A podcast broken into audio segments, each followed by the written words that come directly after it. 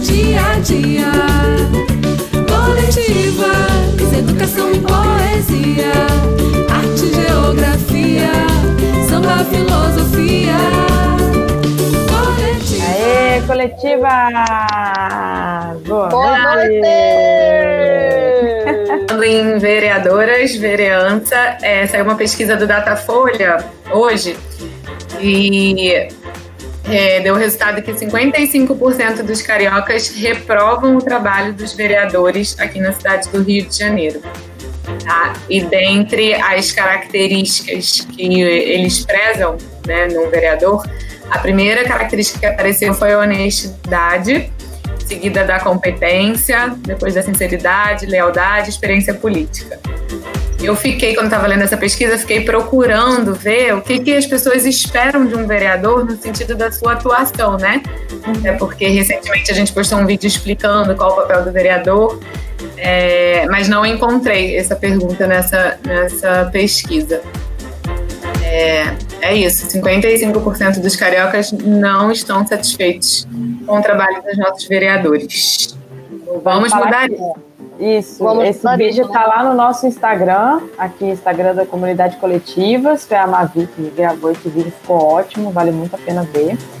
E aproveitando isso aí também para falar que eu acho que é tanto tempo de corrupção já, de, de desacreditar na política, né, que eu acho que as pessoas querem primeiro ter certeza que quem está lá é honesto para depois começar a prestar atenção, conseguir prestar atenção no que está fazendo. Né? Minha pauta hoje é sobre saúde.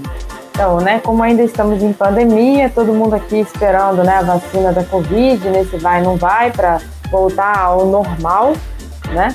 E aí essa semana teve, é, eu vi uma notícia falando que é, o Ministério da Saúde tinha encomendado é, 46 milhões de doses de uma vacina chamada Coronavac, né, que é, é feita pela Sinovac, que é uma empresa chinesa, junto com o Instituto Butantan.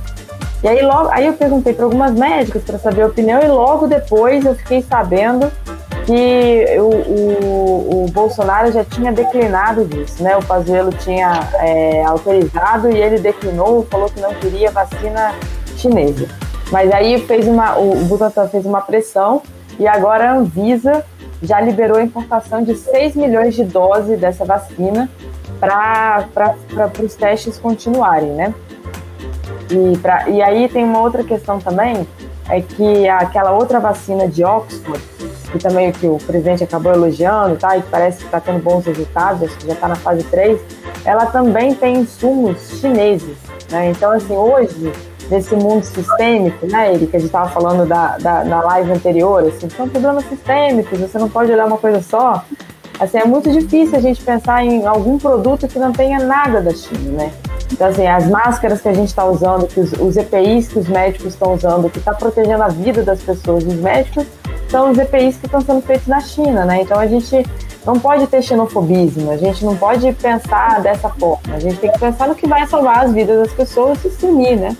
É o momento de, de, de pensar em, em, união, né? Pela saúde, para a gente recuperar aí a saúde do planeta, né? Em vários sentidos, e aí em sentidos sistêmicos também mundo está aí né, se digladiando, a China está prosperando. A China Sim. foi abrindo, prosperando, assim, não é prosperando, prosperou e segue prosperando. Né? Então, hoje a China, é, toda a parte de medicina, você falou os EPI, mas todos os remédios passam pela uhum. China. Então, as matérias-primas, porque em algum momento governos abriram mão dessas produções de matérias-primas e de bens manufaturados para que a China produzisse a custo mais barato. Exatamente. Só que a China fez um excelente dever de casa, ela produziu para o mundo, ela produziu para ela e ela desenvolveu tecnologia própria que muitos países como o nosso não desenvolveu, né? Perdeu tempo jogando para fora o que podia estar tá fazendo dentro de casa. E agora temos todos que correr atrás do prejuízo. E a China vai muito bem, obrigado, e vamos ter que comprar da China porque é ela que está produzindo até que a gente desenvolva patentes e tecno tecnologias para patentear. E só para trazer e fechar esse assunto da vacina, a questão do, de novo, mais uma vez, a politicagem, porque isso não é política, é politicagem interferindo na saúde, interferindo na medicina. Né, o ministro tá com, está com Covid, recebe o presidente, ambos sem máscaras, o Pazuello, né, o ministro Pazuello. Eu, é porque não, não queria dizer nem o nome. Mas é. o ministro né, da Saúde, o Pazuello, recebe o presidente, ambos sem máscara, sem distanciamento, e um presidente que está dizendo que a vacina não, não precisa ser obrigatória ou não vai ser obrigatória.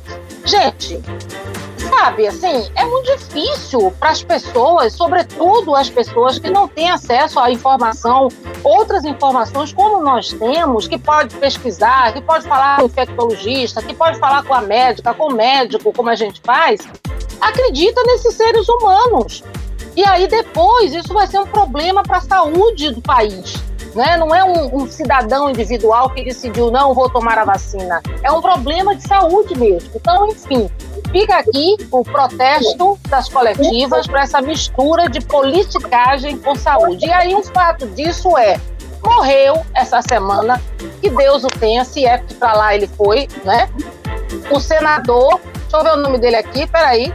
O senador Harold de Oliveira. Harold de Oliveira. Isso. Esse cidadão, que eu não vou repetir a palavra dele, porque podem cortar o vídeo e pegar metade da palavra, mas ele disse aqui que autoridades alarmistas, por conveniência, destruíram o setor produtivo e criaram milhões de desempregados.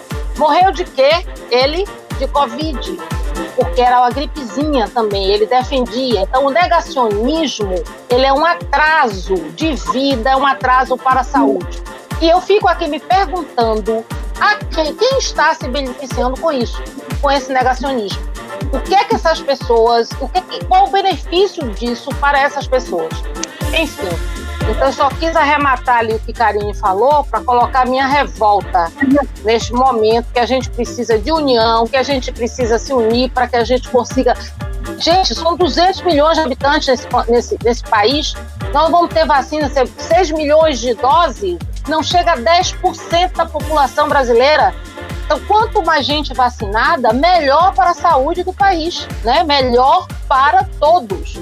Enfim. Sigamos. Nossa presidência né? a nacionalidade da vacina e não com a sua eficácia, com a sua segurança, né? Então. Não, e o Problema. ministro dele, o ministro dele disse, o ministro dele disse numa reunião com os governadores, tá? Isso é uma politicagem focada no governador de São Paulo, porque o ministro disse que não importava a nacionalidade da vacina. O que importava era a sua eficácia. Era se a, e, a, e, a, e a, a, o nosso caso, a Anvisa, não é? Que é, é assim, não importa de onde veio, importa é tem qualidade, vai é, é, é, é, prevenir a doença, pronto, acabou. É maluquice mesmo. E a China é um dos principais parceiros do Brasil. Oh, parceiro comercial. Né? Como é que pode, assim? Então, assim, para algumas coisas sim, para outras não. Tá muito esquisito essa história. Tem pois é, a soja vai para onde? Pois é. A soja brasileira China, toda para a China. Para alimentar os porcos da China. Os porquinhos da China. Pois é. E aí, qualquer, como a Karine falou, qualquer vacina que for inventada vai ter princípio ativo que é da China. Não adianta. Então, assim, nem o Trump, o Trump, lá nos Estados Unidos, vai poder fugir do negócio desse, né? Porque ele Não também vai. vai ter que engolir esse negócio. Não tem jeito. É Salvador, isso! Coletivas, economia criativa. Coletivas, mobilidade dia a dia.